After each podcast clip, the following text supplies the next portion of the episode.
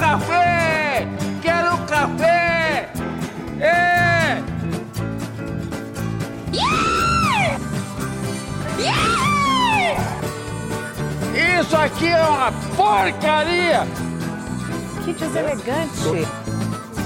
Ai, ai!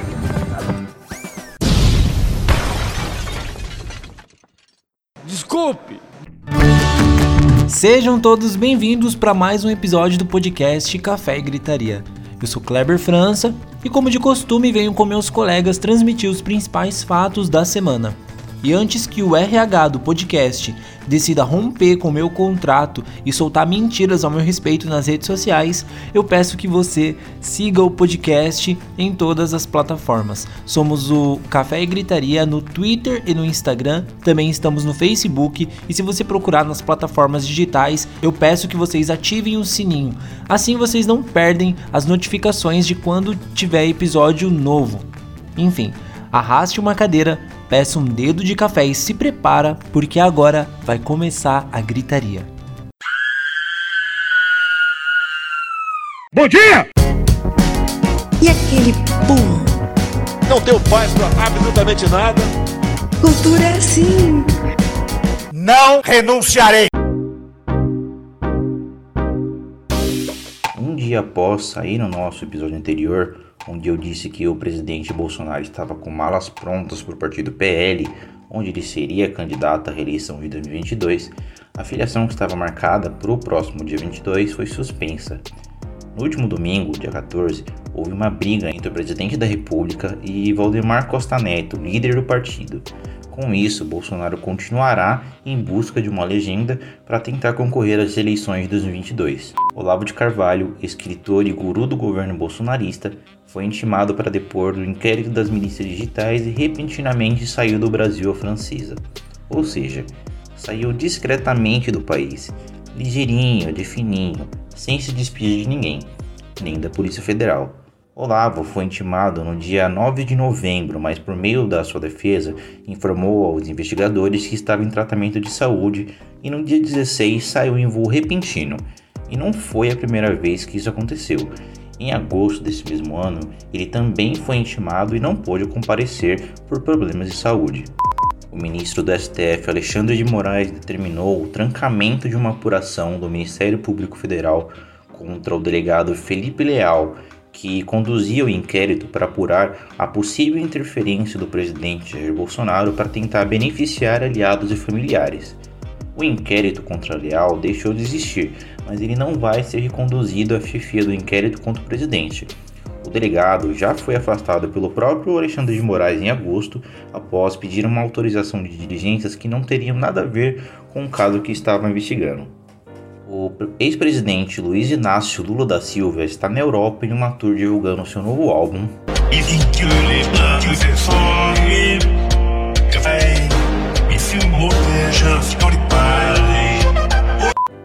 Lula está fazendo um giro na Europa.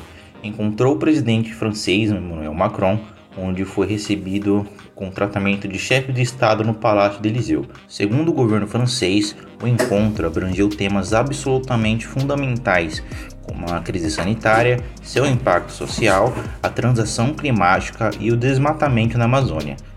Lula também discursou durante a conferência sobre o Brasil no Instituto de Estudos Políticos de Paris. Irritou o Bolsonaro que não gostou nada da comparação da mídia entre sua viagem pelo Oriente Médio que aconteceu na semana passada, e a de Lula pela Europa. Ele disse, aspas, Eu vi na Globo News, Bolsonaro decepciona, Lula é um sucesso. Ah, pelo amor de Deus, isso tudo antes mesmo de voltar para o Brasil. O ex-presidente, que por suas diplomacias sucessivas está sendo chamado de presidente freelancer, também foi questionado sobre a possível chapa com Alckmin em entrevista coletiva no Parlamento Europeu em Bruxelas. O petista elogiou o Tucano falou em reconciliação, mas disse que ainda não discutiu com Alckmin sobre ser vice em 2022. Meu nome é Guilherme Silva e esse é o plantão de política do Café e Gritaria. Se mexe com criança Ressignificando a informação que você trouxe que ela é falsa. Me processa! Para com isso, gay branquela! Olá, meu caro ouvinte! Estou aqui em mais uma semana, mas dessa vez para conversarmos sobre as vacinas da Covid-19. O governo federal decidiu nessa semana estender a chamada dose de reforço das vacinas contra o coronavírus para toda a população maior de 18 anos. Então vamos lá, ó pode tomar o reforço vacinal todos os maiores de 18 anos que receberam a segunda dose dos imunizantes das farmacêuticas Coronavac, Pfizer e AstraZeneca há cinco meses ou mais, informou aí o Ministério da Saúde. Pessoas que receberam a vacina Johnson em dose única há dois meses ou mais deverão procurar os postos de saúde para uma segunda dose da mesma vacina. Cinco meses depois, elas estarão aptas ao reforço, que por enquanto deverá acontecer aí com a vacina Pfizer. O anúncio do Ministério da Saúde sobre a extensão da dose de reforço à população adulta veio no dia 16 de novembro. E no dia seguinte, à noite, a pasta publicou uma nota técnica a respeito, dando um sinal verde para os estados e municípios aplicarem o reforço. Mas agora, cada estado ou cidade divulgará o calendário de vacinação próprio. E para quem aí já se cadastrou com o site Vacine Já, que era obrigatório em algumas cidades, não é preciso realizar uma nova inscrição. Se esse mundo existe, graças a Deus, por que existe? Meu, apaga isso! Apaga isso! Tô avisando! Fonte. Não foi preciso. Não é preciso fonte. Se liga, caralho! Você já ouviu falar da Lei de Acesso à Informação? Fica aí que eu te explico. A Lei 12.527, que garante o acesso à informação, surgiu em 2011 com a intenção de regulamentar o direito do cidadão ao acesso de informações públicas dos três poderes da União: legislativo, jurídico e judiciário. A regulamentação da lei foi um passo importante para a democracia brasileira, que a partir dali foi de encontro com a transparência pública. A regra basicamente garante ao cidadão o direito de acesso de qualquer informação pública, com exceção de algumas que podem ser protegidas, como por exemplo quando se trata de relações internacionais. Na teoria, os órgãos e entidades públicas devem divulgar um rol mínimo de informação aos cidadãos na internet. Os pedidos de acesso à informação podem ser encaminhados pelo Sistema Eletrônico do Serviço de Informação ao Cidadão, o ESIC. Bom, na teoria deveria ser assim, né? Mas na prática é outra história. E hoje temos políticos que conseguem pedir sigilo de 100 anos em sua carteira de vacina e até a proibição de divulgação da entrada dos seus filhos no Planalto Central. Enfim, essa é história para o meu colega de bancada Guilherme contar, né? Este ano, a lei completou 9 anos, mas infelizmente não são todas as cidades brasileiras que garantem essa regulamentação como por exemplo as cidades de Mojimirim, Arujá, Piritiba Mirim, localizadas na região do Alto Tietê, em São Paulo, que ainda não regulamentaram a aplicação de transparência de dados aos municípios. Em entrevista ao G1, a jornalista Jamile Santana, embaixadora da Open College Brasil, em Mogi das Cruzes, disse que não ter regulamentação da lei não isenta o município do cumprimento da lei. Desde 2016, a jornalista enfrenta problemas ao precisar coletar dados públicos na região. Nas últimas eleições municipais, a Open College Brasil iniciou uma campanha para que os embaixadores entregassem uma carta compromisso às prefeituras que não tinham regulamentação para que se comprometesse a criar a lei caso ganhasse. A prefeitura de Mogi informou que o próprio projeto entregue pela jornalista está sendo reformulado pelo departamento jurídico, mas que é de um trabalho conjunto para ampliação do projeto. Ainda de acordo com a Prefeitura, a administração municipal segue o estabelecido na Lei Federal dois, número 2527 de 2011, que regulamenta o direito constitucional de acesso às informações públicas. Os demais municípios também reformularam seu portal de transparência e seguem em processo de mudança. Eu sou Stephanie Hernandes e espero você no próximo episódio. Tchau! Pablo também? Também. É um homem. E o quê? Bom dia, dona Furacão da CPI. Oh, Greg! E essa semana aconteceram momentos de muitas especulações, conflitos e esclarecimentos por parte da emissora Rede Globo e da atriz Camila Queiroz. Nessa quarta-feira, dia 17, a emissora confirmou a saída da atriz que interpreta a Angel da novela Verdades Secretas 2, uma das principais personagens da trama. No comunicado, o contrato teria sido supostamente rompido por exigências inaceitáveis feitas por Camila. Ao que parece, as gravações teriam sido estendidas mais que o combinado. E não teria sido possível finalizar no dia 10, como estava em contrato, já que os rigorosos protocolos de saúde devido à pandemia teriam impactado no andamento. E em comunicado à imprensa, a emissora disse que a atriz queria determinar o desfecho da personagem Angel e exigiu um compromisso formal de que faria parte de uma eventual terceira temporada da obra, além de outras demandas contratuais inaceitáveis. Em nota, a emissora conclui, aspas, a Globo então decidiu encerrar Verdades Secretas 2 sem a participação da atriz. A novela seguirá sendo gravada e as cenas serão adaptadas para que seja mantida a essência da trama. Fecha aspas. Já no Instagram, Camila Queiroz publicou em nota oficial para a imprensa e para os fãs um texto mostrando outra versão que em parte dizia, abre aspas, informamos que a atriz Camila Queiroz não foi demitida da TV Globo, posto que seu contrato foi concluído no dia 10 de novembro de 2021 e não foi renovado em prazo para término das gravações de Verdades Secretas 2. Esclarece a atriz que, quando foi convidada para protagonizar a continuação da novela, a sinopse que lhe foi entregue era totalmente diferente dos rumos que a história tomou após o início das gravações. Mesmo assim, a atriz continuou gravando confiante de que o teor da trama seria encaminhado para o final original que havia sido combinado desde o princípio, conforme a empresa e seus funcionários prometiam para a atriz a todo tempo. Fecha aspas. No dia seguinte, Camila postou stories dizendo que Instagrams de fofoca estavam inventando mentiras, que ela havia metido um atestado e ela foi obrigada a postar uma foto com um acesso no braço para justificar sua ausência.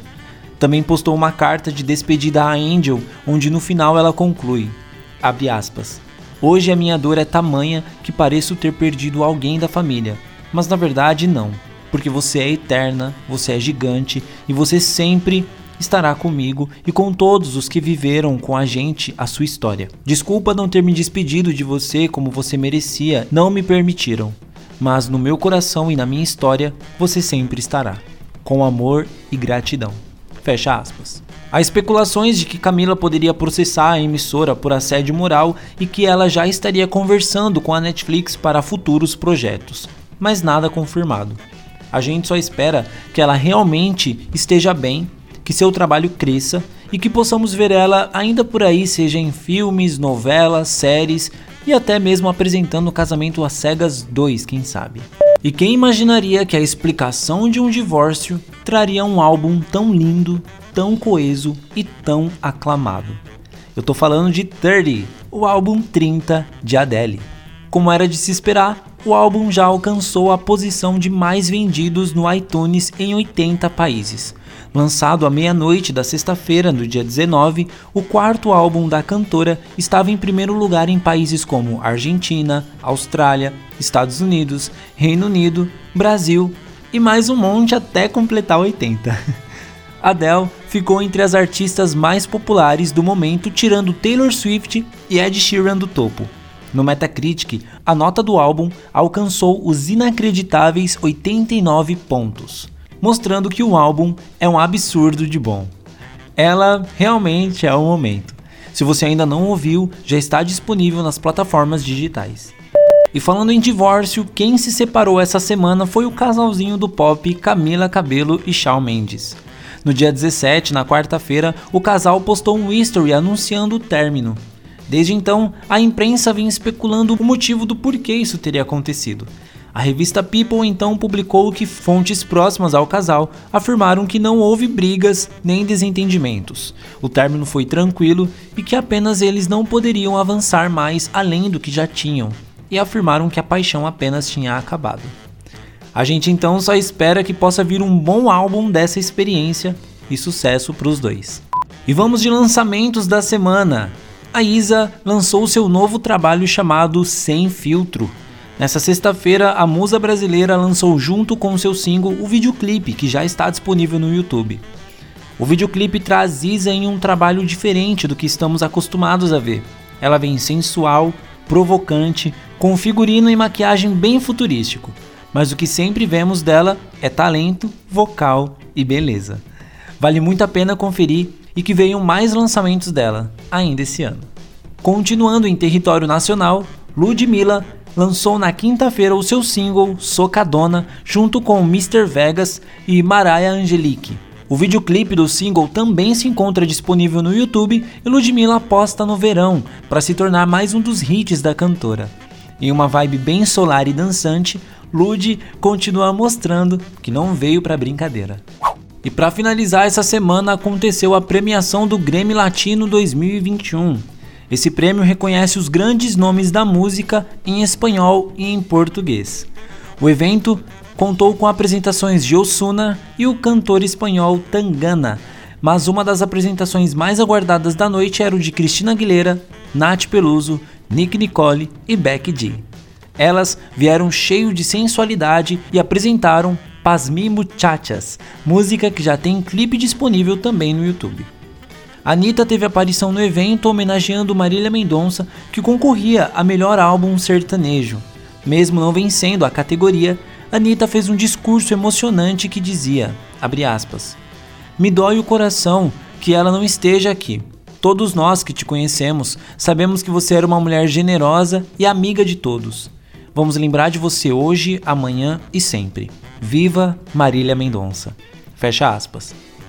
O prêmio de melhor álbum sertanejo ficou com Chitãozinho e Chororó. Entre os vencedores, Caetano Veloso e Tom Veloso levaram como gravação do ano. Julia B concorria como revelação do ano, mas não conseguiu. Porém, cantou na abertura do evento junto com Carlinhos Brown, Anitta e Glória Estefan. Ivete Sangalo, Paulinho da Viola e Zé Cabaleiro levaram prêmios de álbum de música de raízes, álbum de samba e álbum de MPB. Ana Vitória foram as premiadas nas duas categorias que concorriam: Melhor Canção em Língua Portuguesa por Lisboa e Melhor Álbum Pop Contemporâneo por Cor. Isso é a música brasileira sendo valorizada também lá fora.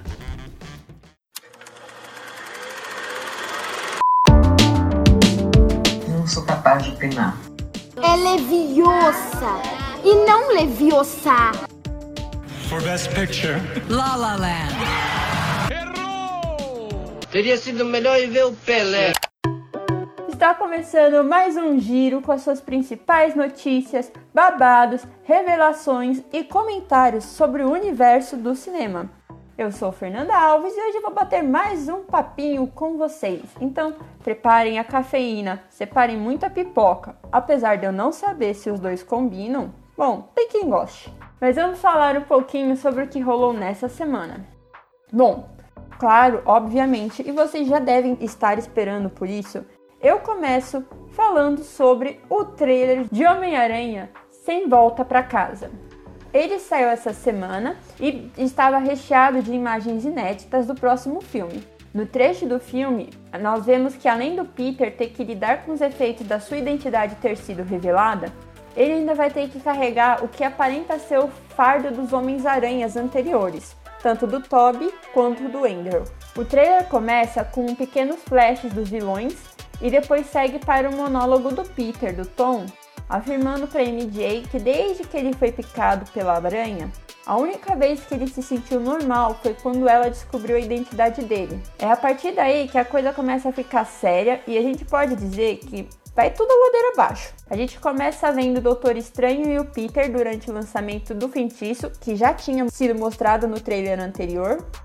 E depois a gente vê o Doutor Estranho explicando para ele sobre as consequências disso introduzindo a teoria do multiverso no universo cinematográfico. Seguindo também por uma cena do Peter sendo atacado pelos vilões, Dr. Octopus e Duende Verde, e, para alegria dos fãs, a gente teve a confirmação também de algumas teorias, que é sobre a participação do Homem-Lagarto, do Homem-Areia e do Electro, ambos interpretados pelos mesmos atores dos filmes anteriores do Homem-Aranha.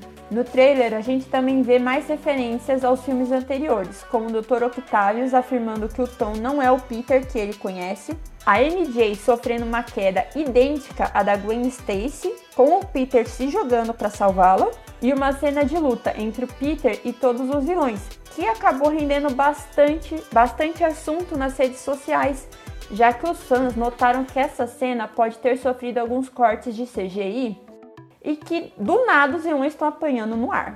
Mas bem, fora tudo isso, outro ponto importantíssimo que o trailer levanta é o fato de que todos os vilões morreram em um confronto contra o Homem-Aranha.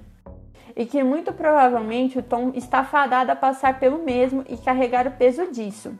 Do, ao fim de todo o trailer, ainda tem uma cena do Doutor Estranho com o Peter conversando e que ele fala que ele, o Doutor Estranho afirma não ter conseguido segurar e que alguém está vindo.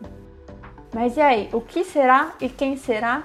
A gente só descobre realmente no filme, não é? Homem-Aranha Sem Volta para Casa chega dia 16 de dezembro nos cinemas.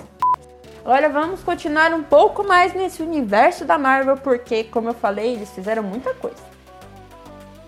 Essa semana também, o ator Michael Keaton acabou revelando que está reprisando seu papel como Abutre no MCU.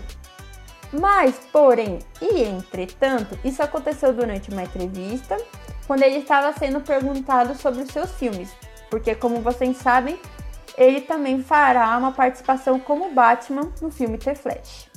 Só que ser perguntado sobre isso, ele acabou soltando que está em um projeto secreto da Marvel, o que vai além da sua participação já confirmada em Morbius. E agora, indo para outro assunto dentro do mesmo assunto, o próximo filme do Vampiro Blade está começando a ganhar forma, pessoal. Após supostamente a voz do vampiro aparecer na cena extra de Os Eternos, foi divulgado mais um nome que fará parte do elenco do filme, o do ator Delroy Lindo. Além disso, também, nessa semana, o ex-Blade, Wesley Snipes, também elogiou e parabenizou o ator Mahershala Ali, que será o próximo intérprete do vampiro. E Wesley Snipes afirmou não ter ressentimento algum com a nova produção e reconheceu o talento do artista, afirmando que espera trabalhar com ele um dia. A HBO anunciou uma reunião do elenco de Harry Potter em comemoração aos 20 anos da saga. O especial contará com uma retrospectiva da saga e a participação dos membros de todos os oito filmes. Na prévia do reencontro, a gente pode ver algumas cenas emocionantes e a confirmação da participação do trio de protagonistas Daniel Radcliffe, Rupert Grint e Emma Watson. Porém, algo que chamou a atenção foi a ausência do nome da J.K. Rowling, autora dos livros. Harry Potter, 20 anos de volta a Hogwarts, tem estreia prevista para o dia 1 de janeiro de 2022.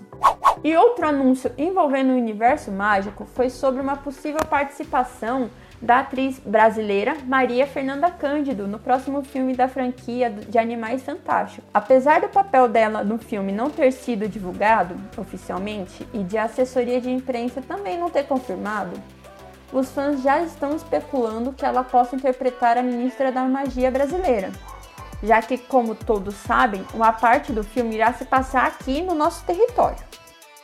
O filme do Animais Fantásticos e os Segredos de Dumbledore tem estreia prevista para abril de 2022. Foi divulgado um novo cartaz do filme Matrix Resurrections, onde a gente consegue ver o grupo de heróis, o grupo de, de protagonistas com todo o seu poder e sua glória, recheados de glamour, né? Porque vamos falar que o pessoal lá tem look muito legal. E esse pôster deu mais um gostinho do que é a magnitude da obra em si, né? Que marcou uma geração. Matrix chega no mês que vem, mais especificamente em 22 de dezembro nos cinemas. Pulando de um streaming para o outro, vamos falar um pouquinho da Netflix? Além de divulgar o seu tradicional ca calendário semanal de estreias, estreou nessa semana o musical Tic Tic Boom na plataforma.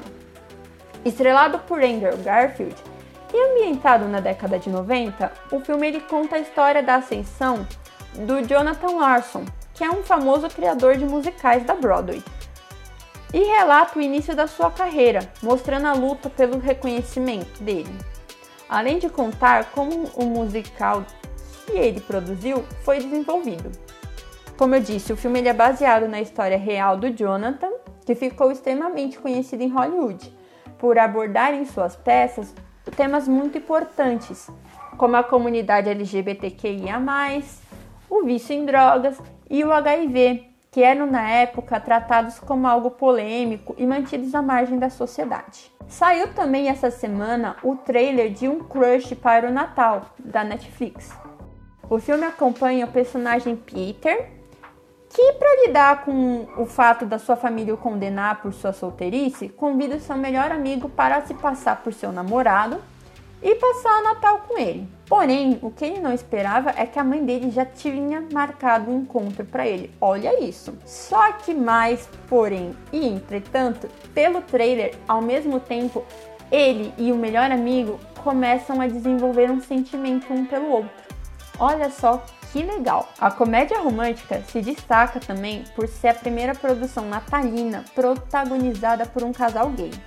Bom, pessoal, um Crush para o Natal chega dia 2 de dezembro no catálogo na Netflix. E para você que pretende assistir algum filminho nesse final de semana, vou falar dos filmes que estão em cartaz, não é?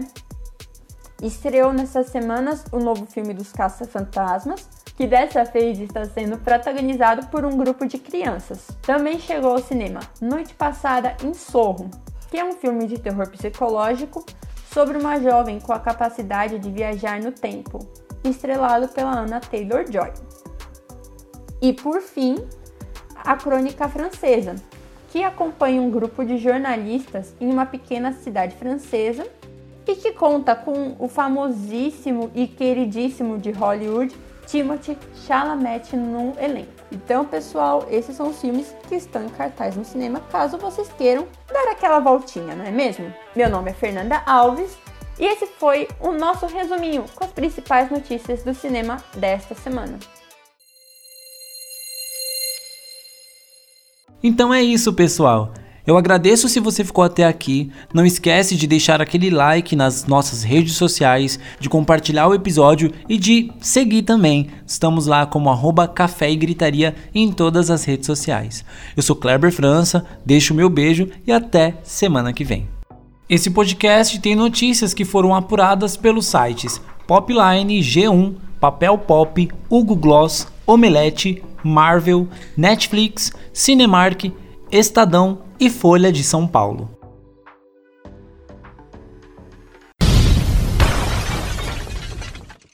Desculpe!